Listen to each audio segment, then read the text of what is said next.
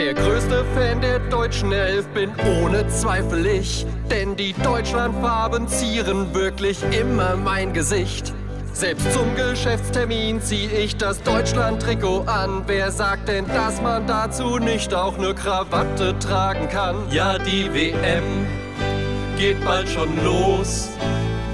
Mission Doppelweltmeister, meine Vorfreude ist groß. Um beim Public Viewing garantiert einen guten Platz zu haben, hab ich ein Handtuch hingelegt, natürlich eins in Deutschland Farben. Ich freue mich so auf die WM, ja selbst ein Stau ist wunderschön.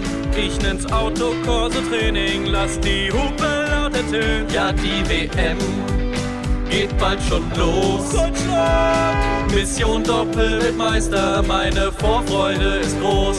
Nur noch 50 kurze Tage, dann heißt es wieder am Stoß. Wenn er das Siegtor macht, nenn ich mein Kind Toni Groß.